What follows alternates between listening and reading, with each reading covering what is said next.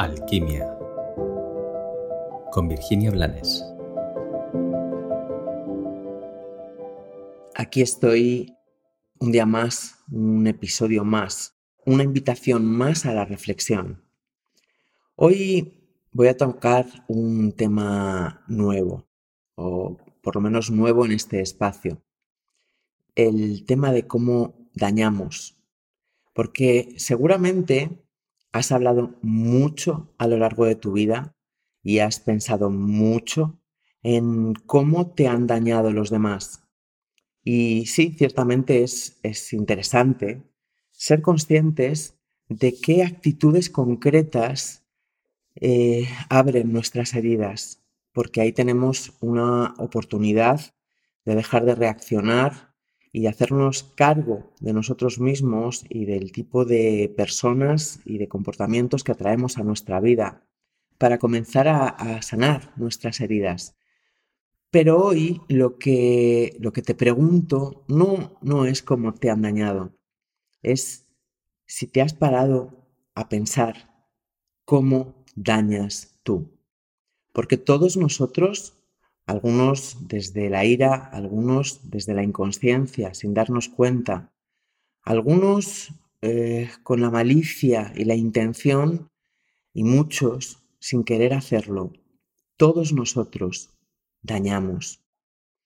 Y mm, puede ser una, una pregunta que en un principio te choquee, te, te, deje un poco la mente en un mini colapso, pero seguro que eres capaz de encontrar la honestidad necesaria para reflexionar y encontrar la respuesta que te diga de forma muy concreta cómo dañas. Yo, por ejemplo, me doy cuenta de que daño quitando mi energía. Cuando aparto, alejo mi energía de alguien y de alguna forma lo dejo solo o lo abandono. Evidentemente, cuando actúo así, actúo desde una coherencia conmigo. Por el motivo que sea, ya no quiero estar ahí, ya no quiero eh, implicarme con esa persona. Y aunque yo tenga mis motivos, soy consciente de que eso genera un movimiento emocional en el de enfrente y a menudo genera un dolor. Te cuento la forma en la que yo daño para ponerte un ejemplo. Hay muchas formas de hacer daño a otro. Algunos dañan gritando, algunos con el silencio, algunos mintiendo. Hay muchas, tantas formas como personas, podría decir. Lo interesante de, de cuando te das cuenta de cómo dañas a los demás, es que puedes ser consciente de que a ti mismo también te dañas de esa manera. A veces la forma en la que dañamos es lo que más tememos que nos hagan.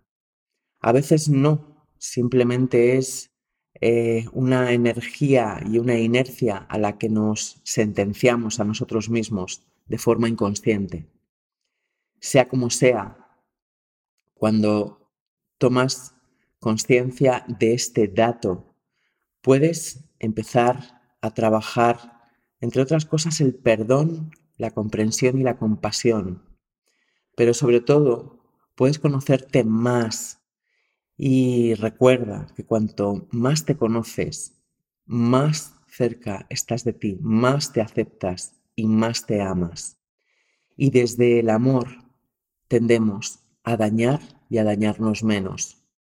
Confío en que te detengas a reflexionar para dar un pasito más dentro del camino de la sanación de tu corazón.